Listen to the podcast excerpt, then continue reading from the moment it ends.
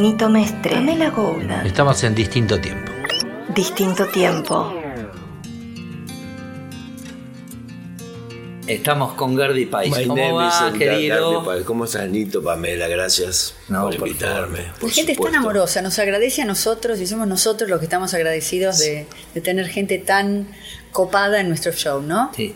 Estamos en Miami, una de las cosas para que la gente se, se entere. Pero bueno, un placer que estés vos. Un placer porque- para mí, Nito. Gracias por la invitación y gracias por invitarme el otro día a tocar, que fue Ma- Ah, maravilloso. bueno, ¿cómo la pasaste? Súper bien, súper bien. Esperé, viste, fui temprano, esperé cinco horas como un caballero. Como ¿ok? caballero, bien. Pro- Profesional. Este, muy profesional. Bueno, ensayamos la otra vez y yo no soy un tipo que, que ensaya. No. No me inspiro mucho. De, de- tengo, viste, a mí me gusta ir al escenario y ver ahí qué pasa y cómo Claro. me siento para, Claro. Para la... Pero la- eh, esto de llegar temprano, ¿te gusta? Sí, sí. Me Porque a, a mí particularmente yo disfruto, en vez de estar dando vuelta en casa, prefiero estar en el lugar donde voy a tocar. Sí, sí, sí, me gusta ver A que esté mí- todo bien, el equipo, la guitarra, que no esté, que los cables estén bien, esas cosas que tenemos nosotros, Sí. este, grandes ya, que no este, haya desordenado Ah. en, el, en el lugar donde voy a estar yo, en este caso en, en tu escenario, y este, eso me gusta, sí. Ah, vale. Y te inspira, cuando llega, llega el momento de decir su... Claro. No, cuando usted estaba esperando, de- yo decía, porque vi la lista de temas y venían los temas y yo decía, se, se va a olvidar, seguro que se olvida que estoy acá esperando. No, Y entonces ¿cómo? yo pensé, viste, se me ocurrió, viste, tanta espera, decir, ¿se, se olvidará que estoy acá? No, fue genial. No, Muchas no, te- tengo, tengo el registro en la en el Ya lo sé, sí, ya- no, te corregí. No, No. no, en el show, cuando estábamos a ah, entrar. no, no, no. Porque, viste, estaban todos, por supuesto, el- ¿Cómo en el me show. olvidar? No, no, no, esa cosa no me Bueno, te olvidaste una, una frasecita en algún momento, entonces uno se distrae. El otro día, ayer que, antes de ayer, qué sé yo, estábamos con Sting y Sting saludó a todos los del escenario y se olvidó de Rufus, el hijo de Dominic, directamente. Entonces pasa, a Pasa, veces uno ¿no? se Claro, olvida. Cuatro años que toca con él y se olvidó. Sí, fue, fue extraño. Llegó hasta ahí. Por ahí lo hizo a propósito. por- No, por- no, pero yo le miré la cara a Dominic a ver si ponía algún gesto tipo como decir, te olvidaste de mi hijo. Pero no, está, puede pasar. Puede no, y aparte estás al frente de la banda con todo, con la atención, que está la gente, que esté todo bien, porque me imagino que mientras cantás Obvio. también estás pensando en otras cosas, ¿viste? De sonido o el otro Ya, que, que sí. tiene que hacer esto. Todo lo ¿no? que pasa detrás de escena que la gente no se entera, ¿no? Bueno, el otro día, por ejemplo, que, que me, me contaba, estaba cantando El Rey y de repente sabía que iban a entrar la gente del coro porque lo hicieron a la tarde, pero cuando lo hicieron a la noche se acercaron cuatro o cinco de cada lado y yo pensé en mi cabeza. Vos pensó, pensaste que tipo, se iban a desnudar y hacerte un piquete. No, no, no, digo, en un segundo pensó, ¿qué están haciendo? Yo pensé, digo, ¿qué están haciendo? Y ahí me trabuqué la letra. Y claro, si venían a cantar, ya sé que venían a cantar, pero mi cabeza se olvidó de Claro, en ese claro. instante. Yo estaba con ellos ahí, estaban al costado y estaban esperando y decían, ¿y, y cuándo salen ahora, ahora? Y, eh, ¿Y por dónde van a entrar? Y estaban viendo todo eso ahí, las chicas divinas. Sí. Muy bien, estuvo. Sí, además el factor sorpresa. Porque Gran nadie- idea de, de Pamela. Sí, gran idea, Pamela. Epa. Una, una cosita, yo me acuerdo de vos la primera vez que te vi, creo yo, a ver si estamos de acuerdo, que yo me acuerdo, tocando en una esquina en Punta del Este donde iba Fabi Cantilo, estaba Ariana, Sí. estaba Bueno, Papo. eso era, todos estaban. Esa era, la esquina se llamaba ¿Qué La? Barra de Fabi. Era el 96. Era nuestro. Estamos. Ah. Y Ariana había conseguido el gig.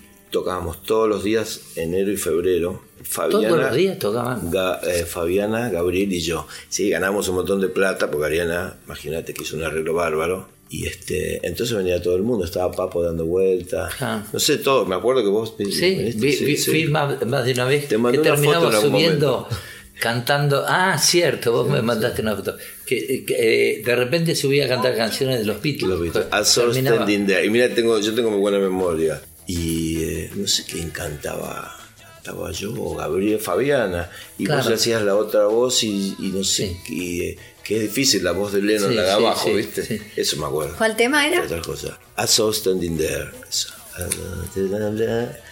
Y, y estaba Papo también. Tocaba la batería de Papo. Ah, y la ¿sí? guitarra y la bata. Que decía, no, yo quiero tocar qué batería. épocas, me imagino, Sí, el sí, 96. Sí, ardía un poco. Sí, sí, sí. Estaba, Sí. estaba bueno. Estaba bueno. bueno. Y Bueno. Fabiana divina, siempre todo bárbaro. ¿Y cómo empezaste vos con, con todo lo de, de tocar? Después vamos a contar de cómo llegaste acá, pero cómo, que- que- ¿cuál fue tu, tu, tu base, digo, de... La, la base mía fue que mi hermano trajo, empezó a traer cassette de los Beatles y ya con eso ya fue. Iba a la, a la primaria, ya todos los días los Beatles y todavía me pasa. Y empecé a tocar con un amigo, yo no tenía, no tuve guitarra hasta muchos años después. ¿Tocabas la raqueta de tenis o...? No, me prestaban o tenía un amigo del caballito Carlos, ¿Vos sos de caballito? sí, Flores y Caballito. Ah. Yo te voy a decir la primera vez que te iba a vos. A vos no sabés, no sé, en el año 75 sería, 74. Por Rivadavia, estamos con unos amigos y decían, mira, Ivanito Mestre. Chabón caminando, viste, todo con luqueado, con pantalones anchos, viste. Yo era chiquito, lo veía ah, grandote. bueno, y, y Carlos empezamos a tocar, no teníamos instrumentos y él eh, consiguió plata por la tía, dólares. Los dólares se los llevamos a mi mamá porque nadie cambiaba dólares, mi mamá trabaja en turismo. Nos cambió los dólares y nos fuimos a Dadayam o una de esas casas de música. Compramos guitarra, bajo, ahí empecé, y a tocar. Instru- Y él me regaló una guitarra. Ah, ese hermano con Cacho de Iam se compraron ahí. Sí, unas guitarras eran una porquería, pero Bueno. estaban bien, estaban bien. co- Como todos, todos, todos empezamos en Dayam. Y después empecé a tocar con bueno, el hermano de Suri, Vilé, Ah. en Floresta. ¿Suri dónde tocaba? ¿En qué Y banda? tocaba eh, Carolina, Carolina, con Botafogo. Gustafos y todos, Claro. el Negro Vargas, Ah, claro. eh, Gringui tocó. Miringui, claro. Entonces el único spot que había era bajista, entonces la guitarra, le saqué las cuerdas de guitarra y le puse cuatro cuerdas de bajo ahí más o menos. Entonces tocaba con, con eso, me acuerdo, el bajo. Y después empecé a tocar la guitarra. O sea que autodidacta total. Sí, sí, sí. sí. Hasta, sí. hasta el día de hoy. Sí, claro, claro. Mira. En algún momento empecé a, a estudiar música, pero me aburrió. ¿no? No. Yo me acuerdo que cuando yo era chiquita, yo tenía 8 años y yo quería una guitarra porque mi papá me había regalado el disco de las Supremes, que se lo Ajá. di a los Forcada en calidad de préstamo. Aníbal, esto va para vos. Devolverlo. devolvelo. O sea, me lo regaló mi papá, no te voy a perdonar nunca. Eh, él me regaló una guitarra negra con una mancha colorada y yo pensaba que el pituto que tenía para poner la correa era por donde la enchufabas. Imagínate yo tratando No de entraba. meterle un cable. Era muy gracioso. En mi casa nadie tocaba nada. En mi casa tampoco, sí, no había, nadie tocaba instrumento. No, mi viejo era, era fanático de música clásica, eso sí. Solamente Bueno. esa música. Pero no, no, no tocaba nada ni. Ah. Pero te ponían música en casa. Sí, tenía discos clásicos, no se los podía ni tocar, ni Ah. mirar. Y ahí cuando te encontraste con Sur y con todo eso, ¿qué, qué edad tenías? ¿Qué te- 16? Tenía 16, Sí, 15, sí. 16. ¿Y eh, te- tenía un nombre la banda o Sí, algo? los pies ligeros. Los pies ligeros. Sí, ¿Y grabaron algo, un Nada, demo, no algo? Nada. Tocó, en un momento fue Diego Capusotto el baterista. No, Duró ¿en dos serio? días, lo echamos automáticamente. Sí, pero él tenía el padre, tenía en Liniers o eh, cerca de Liniers, no me acuerdo el lugar, una imprenta. Entonces teníamos un show, viste que antes alquilaban teatros y eso. Sí, sí, sí. Entonces necesitamos, viste, volantes para promocionar, ok. Y Capusotto dijo, mi papá tiene imprenta, vamos a hacer los, los volantes. Entrás. Entonces el hijo de el, el Vile, el hermano de Zully, hizo el, el volante y Capusotto nos dijo, digo, hizo, bueno, hacer 500 eh, panfletos vale 10, 10 dólares y hacer 5 millones valen 15. Entonces dijimos, bueno, hacer estos 5 millones, ¿viste? Claro. Y me acuerdo que vino con un, el, mandó el padre una, un flete con Un pallet. un millón de cajas a la, y la- a la casa del baterista que con los padres que nos, nos- no nos podían ni ver, caímos con las cajas todo, y creo que todavía eh, hasta hace unos Debe pocos años quedado. tenían caja todavía el pibe de, de los panfletos. Pero, sí. Y entró, entró a tocar porque tenía... No, estaba ahí con nosotros ahí siempre y nunca se lo pagamos, ese es otro dato que quedó pendiente. Bueno, bueno, nosotros una vez yo me acuerdo a a los comienzos que llamamos a un baterista que no tocaba muy bien pero tenía camioneta. Claro, y sí, sí, se tranza. Entonces el tipo, bueno, hay, hay que llevar con algo. Claro. Duró poco también, no sé si dos días, pero era lo que había que hacer. No, Capusotto era un personaje muy gracioso, sí. No, para tocar la batería no. No, fuimos a la casa de él, me acuerdo. Y creo que en algún libro que hay de rock, viste, que se escribe, dice, él cuenta que duró, tocó un día, creo. Un día. Dijimos, no, no, no, nosotros éramos peores que él, pero no importa, viste, decíamos. Y después el, ¿Cuál, cuál fue el primero de, de que vos dijiste esto es más profesional? Hay un momento donde decís, bueno, esto es más serio. Teníamos eh, una banda con, con, bueno, con Mironescu, Mariano Com. Y. Fernando, ¿eh? Claro. ¿Y qué tocaba Fernando? La batería. Ah, batería. Muy bien era. Y él en esa época era como el manager y el productor de la banda, compraba cosas, qué, y pagó unas grabaciones. Hicimos un disco que nunca salió con Calamaro, con Andrés, que lo produjo en Panda. Lo grabamos ahí, que lo editó Mariano Con ahora hace poco. Ah, mirá. Moscú, sí. Y eh, ¿Y con qué nombre? Moscú era el nombre de la banda. Ah, Lo editó ahora Mariano. Y nada, eso ahí ya, viste, digamos que es- empezamos a tener training de estudio de grabación, que son importantes, en vivos también, pero aprender a usar el estudio y bla, bla, bla. Después de eso, al toque, empecé, eh, me llamó Gabriel para empezar con los perros, para tocar con ah los ok. perros. En Claro, el 90. Cuando hablamos Gabriel, Gabriel. Y con, bueno, con Gabriel sí grabamos muchos discos, varios discos. Claro. Sí, con los perros. Pues eso fue ya Sí, de, sí. de salir de gira, sí, salir a tocar y todo. Tuvimos un disquito de oro que estuvo muy bien, Ah. el segundo disco que grabé con él. Y después él siguió, eh, cuando la banda se deshizo, se, eh, siguió como solista. Y yo seguí tocando con él hasta que me, antes de venirme a vivir acá. ¿Podías vivir de la música en esa época? A veces sí, a veces no. Pero tuve, siempre tuve suerte un poco, ¿viste? No, no. ¿Viste? Uno sabe cuando que va a estar todo bien. Sí. Algunos sabes cuando va a estar todo bien. eh, Si estuviste bien, pienso yo. Lennon decía, si fuiste millonario una vez y perdés toda tu fortuna, vas a ser siempre millonario. Quiere decir, Claro. es una actitud, ¿viste? Sabes que cómo moverte por ahí, ¿viste? Eh, siempre pensé que no me iba a faltar nada, ¿viste? Que quería hacer esto, porque otra cosa, eh, dishwasher por ahí. Puedo. ¿Y cuando grabaron con los perros estaban en, con pelo aprile? No. No. No. ¿Dónde lo sacaron? El primer, No el disco que grabé yo fue en Sony. Ah, en Sony. Sony. ¿Y Eh, tenía un productor? Sí, Taranto, Alejandro. Ah, Alejandro Taranto era el hermano de Gustavo. Sí, que lo conocía, lo conocía del Fernando Fader del, de secundaria, Alejandro. Ah. Más chico que yo, creo. Y después fue el Cielito Record con Gustavo Gauri. Ah, Con Gabri. Y Gabri era productor, digamos. Claro, sí, Ah. él produjo. Hicimos dos discos y después Gabriel se largó solista, grabó para Warner dos discos. Y el último disco lo grabamos en Nueva York, que Ah. fue muy bueno. Hubo ahí una producción con Didi Goodman, ¿lo conoces Sí, claro. Lo produjo El él. tecladista. Sí, Sí. sí. Y trajeron a un baterista que tocaba con. Esta es una linda historia. Tocaba un baterista de Prince, Michael Blind, es un negro grandote. Sí. Y el bajista de Lou Reed, que nosotros lo conocíamos de Buenos Aires, Fernando Sander. Entonces llegamos, llegué con Gabriel al estudio, estaban estos dos monstruos, ¿viste? Imagínate. Ahí la batería y el bajista, los dos, ¿viste? El otro hablaba con Reed todo el tiempo, porque están grabando un disco al mismo tiempo. Y el productor dice, bueno, vos, Harry, tenés que quedarte con ellos. Gabriel lo mandaron a una cabina porque yo tenía que cantar para guiar. ¿Viste? Me pusieron ahí paradito al lado de estos dos, ¿viste? Solo. Y no les entendía nada, aparte de lo que hablaban. Y nada, salió todo bien, por suerte. Una prueba fue de, ¿viste? Nosotros, porque nosotros con Nito nos preguntábamos, te conocemos como Gardi, pero no sabemos cómo te llamas. Yo me olvidé ya también. Vos también Así que- Así que vamos a hacer, vamos a hacer un concurso y el que adivine tu nombre ganará un premio. ¿Qué te parece? Dale. De, sí. de- de hecho, yo tampoco sé tu nombre. ¿Vos sabés el mío? Porque es el otro concurso. Porque- ¿Sabes que Yo estaba pensando, Ni- Nito usa ¿Cómo se llamará? Manuelito, ¿será? No, Manuelito. Ah, Manuelito, sí, de Peguajoso. Sí. Este, De caballito. yo, yo- No, yo le escapé. a mi- Este Gardi me lo puso mi papá, pero mi nombre no me gusta. No- lo voy a decir. No, no, está y el segundo me parece un poco delicado, tampoco, pero me gusta un poco más que el otro. Pero bueno, nada más. Ah, bueno, ok, pero después, después me lo decís. Yo te lo digo ahora, no tengo problema. Carlos Alberto, fácil. Lo que pasa es que mi hermano, ya lo dije Ya mil, lo dijiste mil veces, pero bueno. Listo, adivínenlo. Porque era. A ver.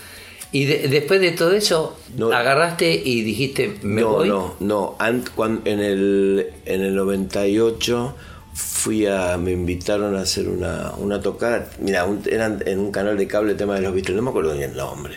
Con Marciano Cantero, con los pibes de ratones. eh, Paranoicos. No. Rat- eh, Super ratones. Super Ratones, los de y, Mar del el, Plata. y el guitarrista como es de los pericos, el pibe Juanchi. Juanchi. Ah. Juanchi. Sí. Y, y hicimos ahí unos temas, no sé qué, fuimos a ensayar, hicimos el programa y, y al, a la semana me llamó Marciano, porque cantamos mucho con Marciano, Sí. me llamó y me dice, mira, Gary, estamos buscando una, una persona que haga guitarra rítmica y cante para un disco en vivo, en México.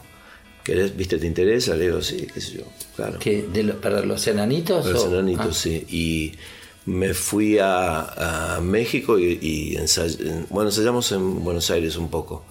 Fui a México y grabamos el disco en vivo, que era una especie de Unplugged MTV, así, como una producción grande. Estaba invitado un guitarrista que se llama Jeff Baxter.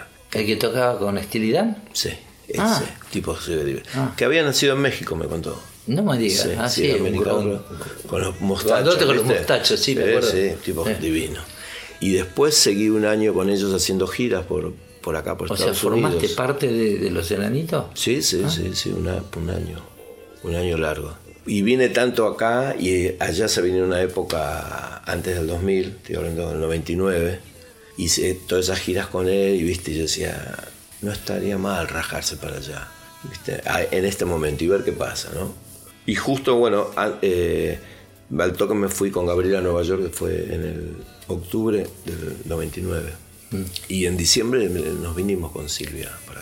A ver qué onda, ¿viste? Yo todavía tenía una visa de los enanitos de, de las giras, ¿viste? Ah. Así que nada, así vine. Yo quería ir a New York, pero era súper caro en esa época, todavía es pre-torres, ¿viste? Antes de las torres.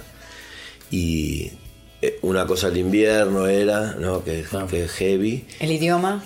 El idioma, pero. Y aparte vivir en Manhattan es imposible porque son los me acuerdo que Didi me decía, íbamos, me dice, vamos a mi casa, vivía en el Village, ¿viste? Pagaba Mm. mil dólares, que era un montón de guita en esa época, y la casa era, no sé, te puedo explicar, esa cajita que tenés ahí, no tenía baño, por ejemplo.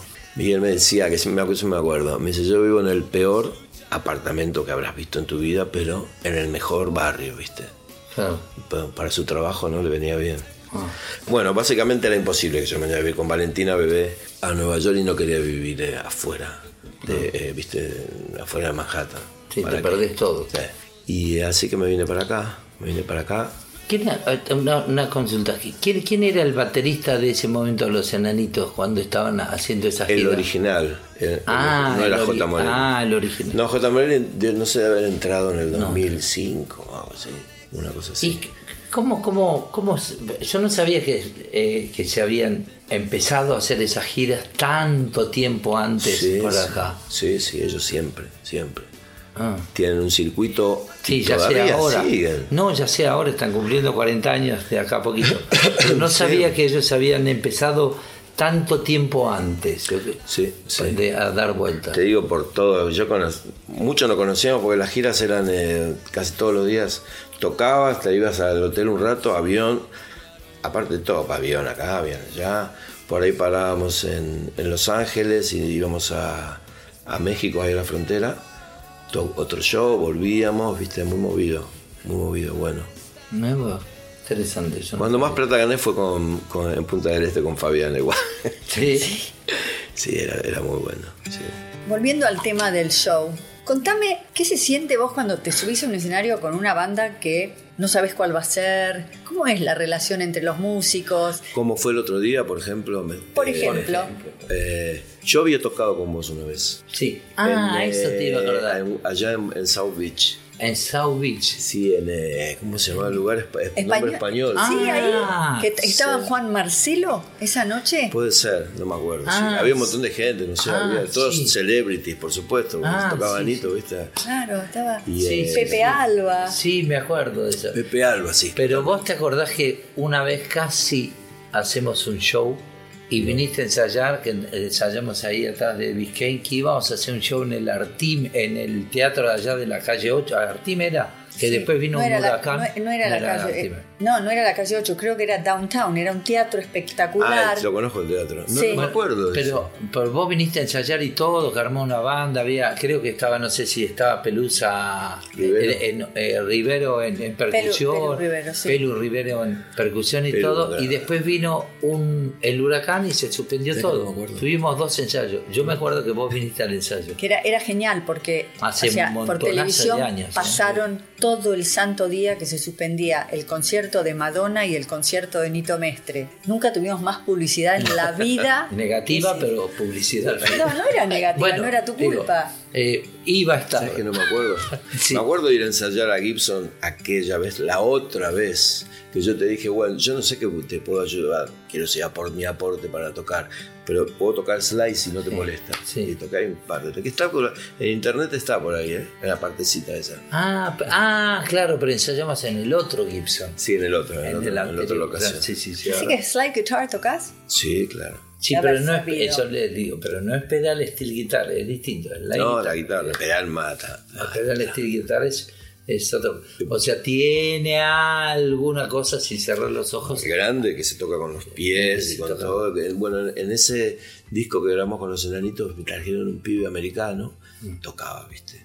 Me acuerdo que estaba alucinado con, con Jeff Baxter, ¿viste? Le pedía autógrafos, fotos. Y, eh, y el pibe tenía un problema porque se toca, ¿viste? Con todas eh, uñas, uñas sí, en pues, todos los dedos. Y el sí. pibe eh, tenía un problema de, en, en los eh, tendones, tendinitis.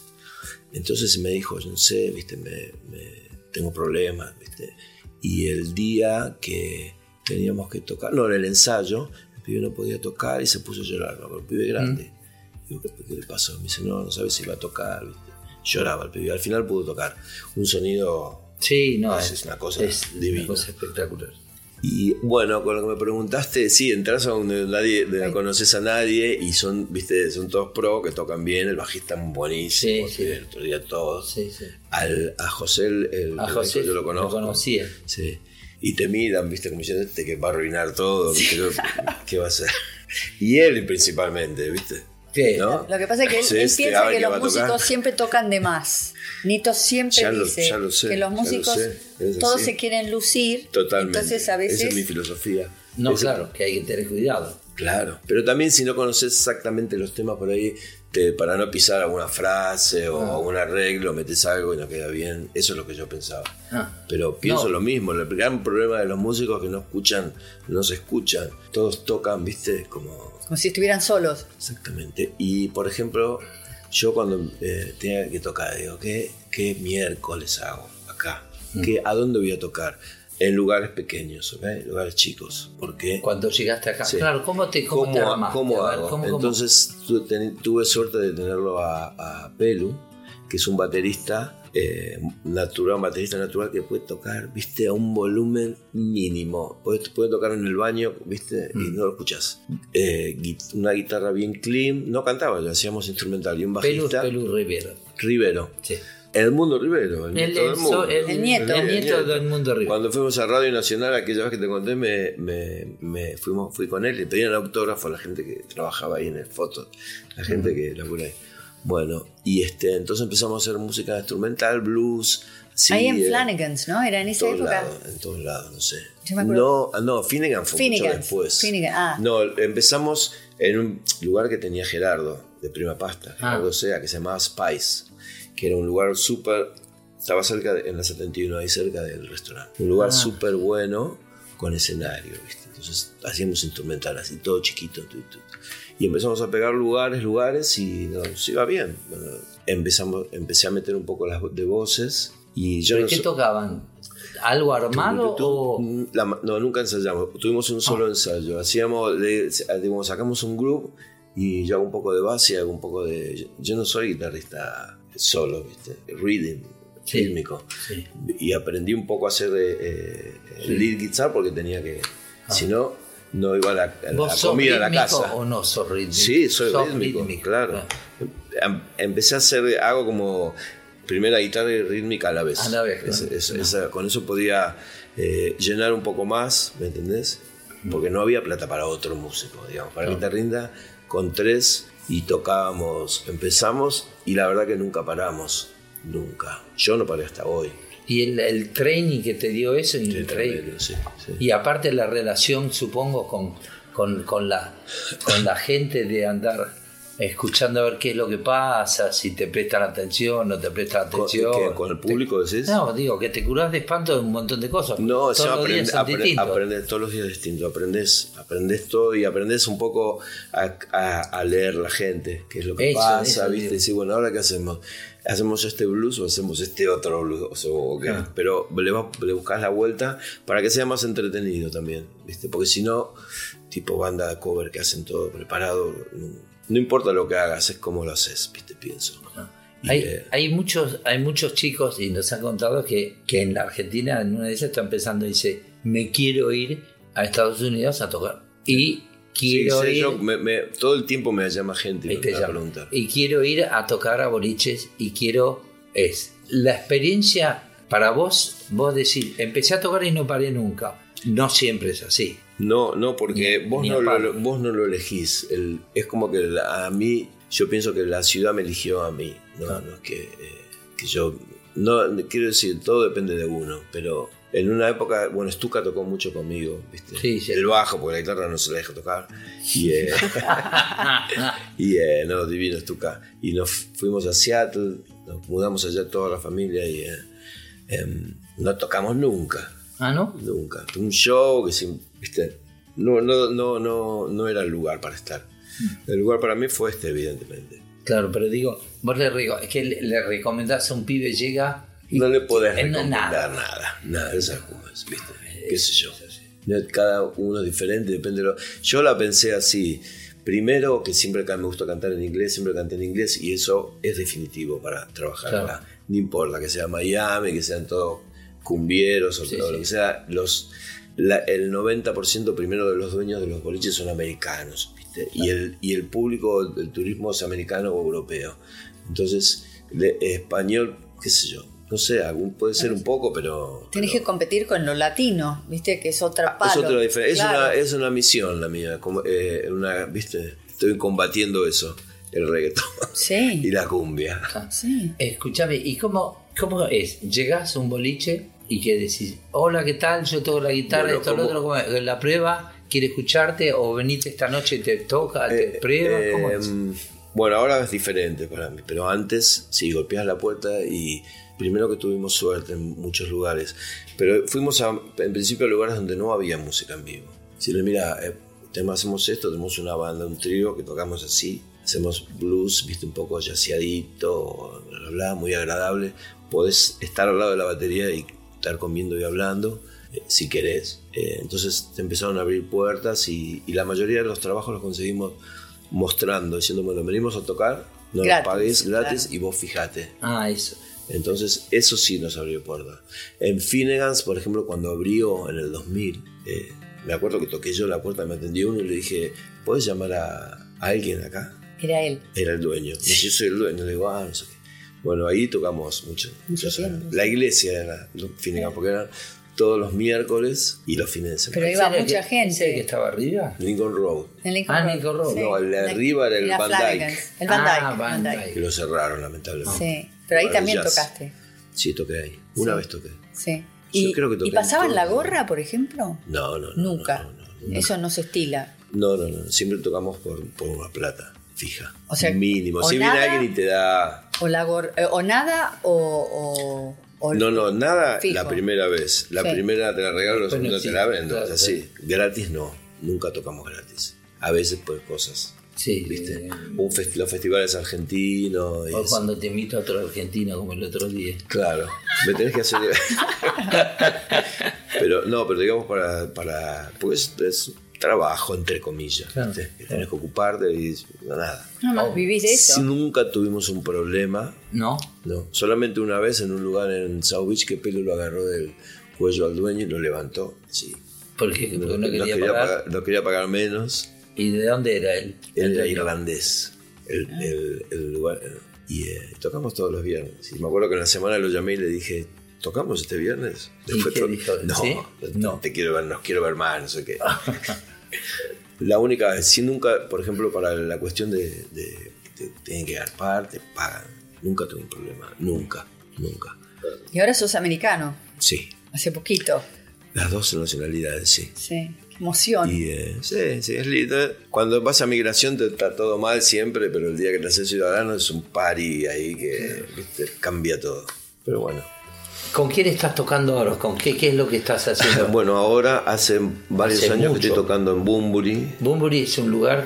Es un ¿Qué lugar clase de lugar es? Bueno, es un restaurante eh, argentino con, con una... Bueno, el menú de esas cosas, yo no sé, variado, es Ah. súper top el lugar que está en, en la 14 y la primera avenida, 55 de 14 Street. Tiene onda, Northeast. la verdad es un lugar con mucha onda. Es un lugar, sí, que está, de- está decorado por eh, los mismos dueños. Yo intervino Y en la Silvia. decoración, el trabajo, Silvia.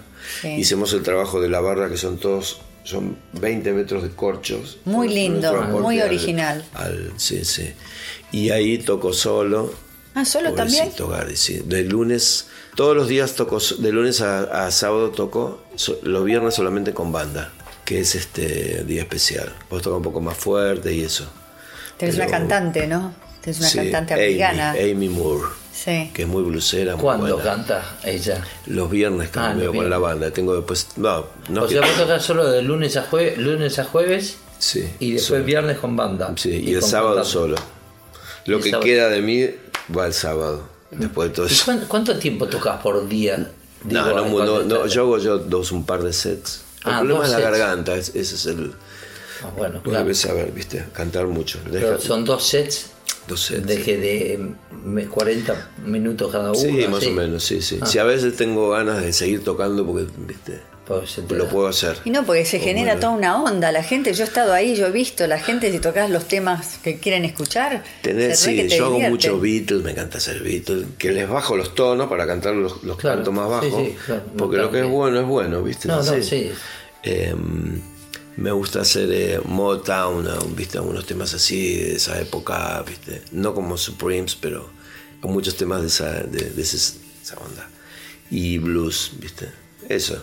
Suave, la voz grave, suave. ¿Tenés idea de cuánta, un repertorio y cuántos temas te sabés de todos Sí, estos años? Digo, puedo, ¿entre puedo cuánto y estar, cuánto? puedo hacer, si tenés tiempo, tres horas que te canto. No, no, no, pero ¿sabes más o menos cuántos 200 calculas? temas. 200 sí, temas. no y me acuerdo todas las letras en inglés, no sé ¿Sí? por qué. Sí, sí. No, a eh, veces se me pianta un- una palabrita, pero tenés la idea de lo que es y la suplantás con otra. Eso Claro, me pasa sí, sí. mucho, que está bueno. Y vos que me preguntabas si ibas a ver Bienvenidos al tren. No, no, porque lo que esa es la pregunta No, del millón. es la- muy la- importante esa pregunta porque son temas que no, no toco habitualmente. Entonces tengo como un cassette, ¿viste? Claro. Con todo eso. Poner otra cosa nueva así de repente, tenés, ¿viste? Te, no es que Sí. te cuesta, pero sí tenés que prestar atención. ¿viste? Sí, ca- ca- hay que cambiar el chip. Los cambiecitos y cuánto dura este, este, este- esta parte dura medio, no sé qué, ¿entendés? Esas cositas tenés que estudiarlas. No, y la pregunta lo de. Porque a mí, a mí me encanta toda la gente que toca que toca covers y toca el boliche y tiene un training infernal. Bueno, con. Def y todo esto, lo otro. Estos. Esto, bueno, tocan toda la noche, bueno, y llega un punto tal donde se, o a veces hay ciertos casos, como le pasaba a Eduardo Cautinho, que le, dice- le piden temas, entonces te tiene que aprender temas y temas y empieza a sumar y pasan los años y entonces tenés una cantidad de Sí, temas en sí. el repertorio que yo no- lo- algo que nunca acepté es que me Es que digan qué, to- sí, qué tocar. Yo me yo me dijo me gusta me gusta hacer Beatles pero me gusta hacer temas desconocidos los Beatles ¿me entendés? Claro. eso no que nadie conoce o que no normalmente no conocen y hacer lo que quiero cuando me dicen puedes tocar no, puedes aprenderte el tema no, no, si no tengo, no tengo ganas, o por ahí es algo que digo, uh, qué bueno. Ah, qué bueno sería, claro. Sí, pero eso no, eso es para mantenerte, mantener por supuesto la dignidad primero, Sí. ¿viste? Y te, mantenerte uno contento, ¿viste? No, no, no hacer nunca lo que no quiero, no. Yo no puedo conseguir que cante Natalio Ruiz, que es un tema que a mí me encanta. ¿Por qué no? No le gusta. No, a veces lo hago. Sí, cuando yo no estoy. Bueno, pero eh, eh, todo, todo de- Pero ahora me voy a dar el gusto y lo voy a poner. ¿Cuándo? Ahora. Bueno, ponelo, ponelo ahora, dale. No, bueno, pero en tu caso, tú cuando haces la lista tenés que pensarla, me imagino. Pensar, lo- vos lo debes pensar. ¿Qué pones acá? ¿Qué pongo acá? ¿Qué pongo acá? ¿Qué pongo allá para ver la subida, bajada de coso? El otro día cuando hay Es invitados, cuando entra y sale, así no tiene que entrar y salir, entrar y salir, claro. ca- cambio de tonalidad, es muy bueno como te, como te bancás todo eso, muy bueno. Y el otro día que estaba Concierto. fónico, Sí. pero salió al fin. Pero yo te decía que eh, eh, disfruto los, los, los que tocan eh, de cover mucho, y yo cuando esto va medio dirigido a los, a los pibes que empiezan, que dicen, ay, quiero tener un manager, me quiero tener... No, negro, salí a tocar. Sí. Salí a única, tocar claro. todas las noches, fogueate eso que vos decís, descubrir cómo es el público. Que No, tenés que aprender a leer, a sí, leer leer y ves las caras, que ¿Para no los conoces, no los conoces, pero también tenés una... Llámale prejuicio, a ver, este... Y no es que voy a hacer algo para agradarlo, pero voy a ba- balanceo un poco Sí. y eso te mantiene entretenido también. Ah, absolutamente. Eh, uno se puede equivocar. Vos sabés que hace poquito viene, viene, vos ves al público. Y había uno que estaba a un costado y estaba apoyado así con el mentón. Y yo digo, ¿qué este aburrido? Digo, yo sé que no me tengo que fijar en eso porque sé que te tira. Entonces roto y te fijas así. Pero me llamaba la atención, digo, porque se, me cruzaba también, digo, ¿para qué viniste? Tipo, si estás así. Cuando terminó, resulta ser que el tipo viene y tenía los discos, me pidió de No, firmar todo. sí, y lo que pasa que él tenía esa actitud y yo era el Claro, equivocado. Claro, claro. Absolutamente. Entonces a veces te podés equivocar. Me ha pasado una vez que era de terror. ¿Ves? En San Pedro, en Buenos Aires. Que fue, no me olvido más. Viene la señora con su marido y el marido se queda totalmente dormido y lo tengo en primera fila así era así y la señora al lado y yo digo ay lo quería matar digo para qué lo trajiste loco Porque lo peor que te puede pasar Sí, pero nunca sabes. ¿Eh? Nunca sabes. No. Una vez que me pasó, tocaba en Hostería Romana. Cuéntame, cuéntame. Lado, esta es una historia, esto es espectacular, te voy a decir. Lo mejor que, lo más, una cosa muy alucinante. Estamos ahí, un- estamos con, con un baterista y yo. Entonces viene uno que parecía un hombre de, de ahí que estaba comiendo y se pone ahí, me dice, "No, ¿sabes? Hey Jude, no sé qué, ¿viste? ¿viste? Viene y me da, te estoy hablando del 2009, me da 100 dólares, ¿no? Que era Un montón Un de montón. plata. Toma, me dice, sí. Entonces viene Marcos, el dueño, Marco, y me dice, este es un productor de televisión que quiere hablar con vos, que te quiere contratar, no sé qué. Entonces le digo, mira, decirle que hable con el baterista. Yo sé, es un productor de, no sé, de, de Univisión, qué sé yo, uno de, de- de- no, pero mira que no, no, no, no, viste, no está en otra cosa. Al otro día me suena el teléfono una señora, eh, yo soy la secretaria del señor Jerry Bruckheimer. No. No. Sí, era él. tele. Sí, él era, él era. Entonces él te quiere contratar, bla, bla, bla. Digo, ah, no sé qué. Hasta me daba miedo hablar porque de, de no entender, porque eran la señora de Kentucky, porque ellos tienen un rancho en Kentucky más grande que Bay Harbor. Sí. Y eh, para una fiesta, ¿ok? Bueno, tanta guita, bla, bla, bla, ¿ok? Alquilado, para- no podíamos ir en avión porque teníamos que llevar todo, entonces no es tan lejos Kentucky, son 18 horas. Alquilamos una van, fuimos cuatro veces. No, una vez con no Stuka fuimos. Entonces fui- fuimos, teníamos que estar dos días antes porque ellos querían estar seguros que estemos ahí. Entrar no podía sacar fotos del lugar, era, ¿viste? Sí. fiesta era, digo, bueno, va a haber 200 personas, que sé yo qué, cuatro chabones, ¿entendés? ¿Qué? Esa era la fiesta, cuatro invitados, cinco.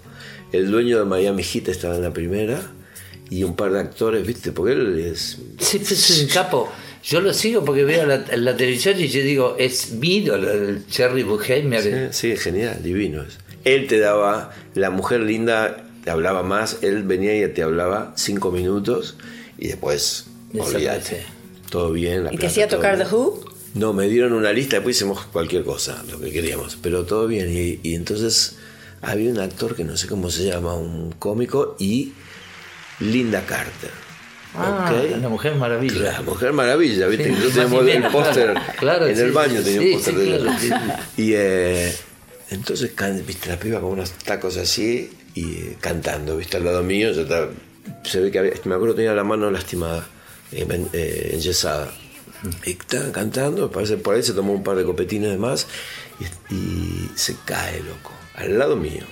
Cae. Ent- Estoy hablando todo en cámara lenta, veo. Sí. Y la veo que va cayendo y veo un equipo que tenía, Mesa Boogie. Digo, se va a dar la nuca contra Mesa Boogie. Me van a hacer juicio, no sé qué. Se, se cae y hago esto, la agarro ahí de la cintura y la levanto mientras estaba cayendo. Y la, la pongo ahí y le digo, Linda, ¿Estás bien? ¿estás bien? ¿Everything fine? La Mujer Maravilla. Sí, ¿no? salvaste a la Mujer Maravilla, una caída. Claro, sí, sí, sí, no sé qué. Viste, sorry, no sé qué me dijo. Perdón, canta súper bien ella. Ah, ¿sí? Ah, mira vos. Hizo mucho, creo que en esa época todavía hacía giras y todo. Muy linda señora también. Vos. Bueno, esa es una. Fuimos ahí muchas veces, cuatro veces. Y, Nada, y todo salió de... De, De estar ahí de, de, hostería romana y en Española Way. Mirá, o sea, todo puede pasar. Todo puede pasar, sí. Esa clase de cosas son, ¿te pasaron muchas veces eso a distintos niveles? Encontrarte con Jerry Bruckheimer y, y que no que te dicen No, que él te estaba, que- él, él estaba enloquecido conmigo, con la voz. Pues te venía a cantar, no sé qué. Eso era. Entonces, yo cuando discutía con algún músico o algo, le digo, vos, a mí me contrató Jerry Bruckheimer, así que Claro. no me hables. Claro, claro, claro, claro.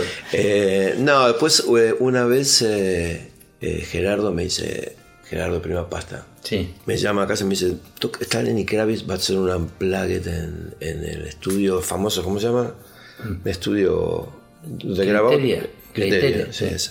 Va a hacer un unplugged ahí para 20 invitados. ¿Querés? Le digo, me digo, sí, te paso a buscar, no sé. Fuimos y eh, nada, estaba, poner había 30, 40 personas en el estudio sentado. Yo estaba con este, con, con Gerardo, y viene él con el violero que es otro, un capo, el, el guitarrista de Lenny De.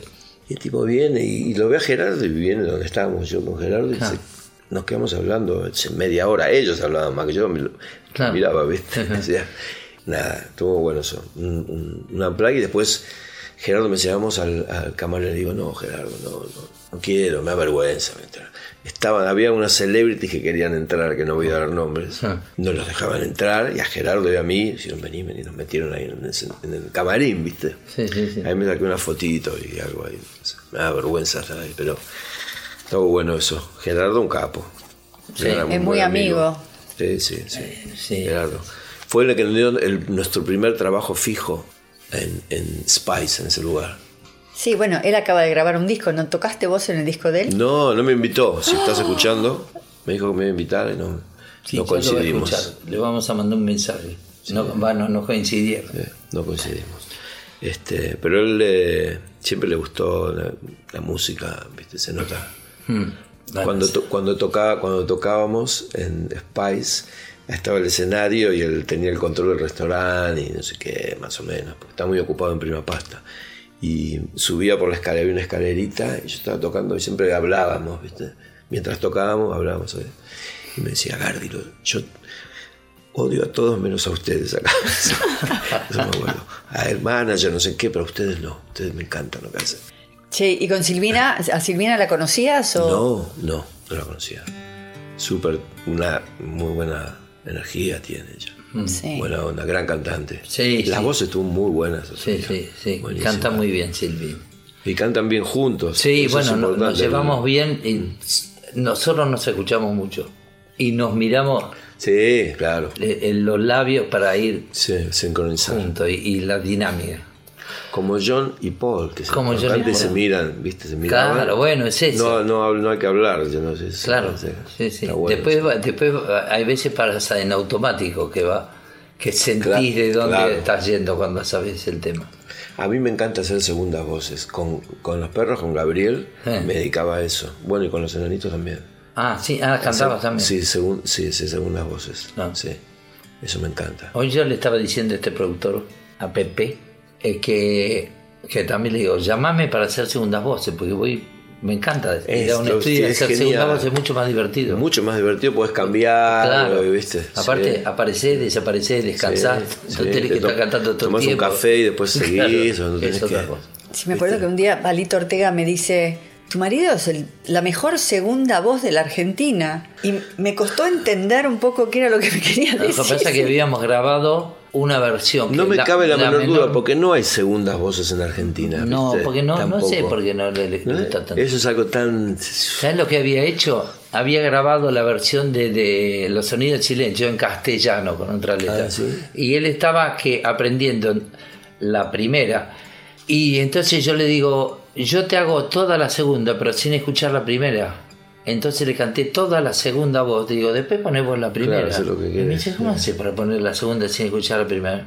No importa, ya Claro, me, me- claro. me- me está sonando la primera cadena y ya voy cantando la es la visual otra. la segunda voz Claro, para mí. claro. Es como que la ve- ves, ¿viste? Sí, donde va paseando, Eh, claro. sí. Es así. Sí, me encanta a mí. ¿Y qué Pero es difícil encontrar un, el socio para cantar, ¿viste? Es difícil, encon- no, es fácil. Algunos piensan que es algo sencillito, no, pero no. No, que encontrar el socio no. eh. Bueno, por eso con Silvina eh, es Claro, buena- se nota buena- eso, otro se tipo nota. que, que, que es bueno hablando es Goldín, Rubén Goldín. Ajá, no sé sí, sí, si sí, lo conozco. escuchaste hablar. Sí, sí. Que él es, es bueno haciendo primera y segunda voz. Muy bueno. Bueno, y su es las Charlie hace segundas voces. Hace primera y segunda voces, sí. Él dice que yo hago mejor en segundas voces. Él dice también Ah. lo mismo que Palito. Que, Es que también es discutible, porque si vos agarrás, cantás una segunda voz en un tema y no sabes cuál es la primera y la segunda, porque... Y en los Beatles cuando van así, eh, If I fell in love Sí. with you, porque ¿Cuál es la van a- primera y la segunda? No ¿Cuál se es la sabe. primera? Las son las dos Sí, importantes. Claro, ¿viste? tenés que saber cuál Qué sacás. voz ese tema, como canta. Bueno, ese lo hacemos con Silvina, a dos voces. Tremendo. Son, son increíbles. Son, son lindos temas para aprender. La verdad que hubiera sido lindísimo que hicieran estas improvisaciones que hacen ellos a veces en los shows. Pero claro, los músicos se tuvieron que aprender Claro, eran Todas las 27 canciones. temas. Yo- y aparte, te- era- estamos por 20, 21 y le decía, che, te- tendría que aprender un par más. Y a Y mí no me eran daba un poco de cosor. que los tienen en, ¿Eh? en- en- en incorporado los temas, ¿viste? Claro, Porque claro, La verdad que yo no, los- no, no los- nos toqué, nos toqué mucho, pero ya, ya lo sé, ya lo me decís que tono es, ya lo sabés. O sea, Pero además lo vivís, que es distinto, porque él siempre me dice, o sea, son tocan distintos los temas Tiene, nuestros. tiene otra, otra forma, ¿no? O sea, lo escucharon pero no lo vivieron. no, no. La, tiene- la carga emocional que tiene la música no la, no la sienten de la misma manera. Claro, claro. Porque pero a cualquier disfrutar. argentino le pone su Sí. y, y ya y ya se va con la cabeza a, a- a cuando era más chico, cuando en el Ah. colegio o lo que sea, o automáticamente. Por eso esos discos que hicieron Mm. son tan geniales. Yo te dije una vez, parecen los Beatles para mí. Y vos me dijiste, no, lo que hicimos con el Mm. sonido, tratar de, de- de que sean tipo for sale o no sé qué, me Sí, algo sí. así. Eh, no importa, pero todos los temas tienen, tienen, te mueven algo. Y eso no lo digo porque Ah. estés acá, eso hablamos el otro día con Alex Peltz. No hay una banda que tenga todos los temas ahí, Ah. ¿viste? No, no, no hay. No. Soda estéreo, a mí no me gustan. Me Lo parece que que lo puedes tocar con una guitarra Lo y que eso, quieras. entonces, claro. para mí los mejores discos de rock nacional son Sui Generis y los primeros de Papos Blue. Son los que más me gustan muchas cosas, Maná, y- pero lo más este mm, que queda para siempre, que, que va a quedar para siempre, es eso, para mí, por lo menos. Eso que hicieron, ¿te gustó la versión de cuando comenzamos a nacer con trompeta? Sí, sí, tremendo. Toca bien el Toca muy bien. Sí, sí, sí, sí, sí, muy bien toca. Bueno, O ya sea, que- Yo ya- vengo insistiendo de que pongan vientos y. ¿No? Sí, ya nos vamos a tener que ir. Sí, no, ya nos tenemos que ir. Pero como- lo, lo que pasa es que es, es bueno terminar una de esas con, con, con Papo, ya que nombró, porque Natalio Ruiz ya está. Ya lo- escuchamos. Sí, pero con, yo quiero escuchar música de él también. Obviamente. Así que. Ay, ¿Y bueno, qué le- ¿Qué nos vas a- a.? ¿Qué nos vas a.? Eh, hay un tema lento en inglés que se llama Smoking on the Grass. Smoking what? Fumando arriba Ah, sobre, sobre el césped, Sobre el césped, esa. Ok. Todavía podemos escuchar, que es muy agradable. Bueno, bueno, y nos despedimos, querido. Se Nos despedimos, nos estamos viendo acá o allá o cuando sea. ¿eh? Dale. Che, este- bueno, mil gracias por venir. Gracias por invitarme, Gracias por estar el todo. otro día. Hermoso Y- fue. Y gracias por venir hoy al programa. Fui a tocar ahí, me sentí bien. Todos me, los músicos me miraban como diciendo, ya te dije, ¿este quién es? Pero te fui diciendo ahora Y gracias no sé por la es. presentación que fue Ah, genial. Muchas bueno, gracias. No, por favor, gracias.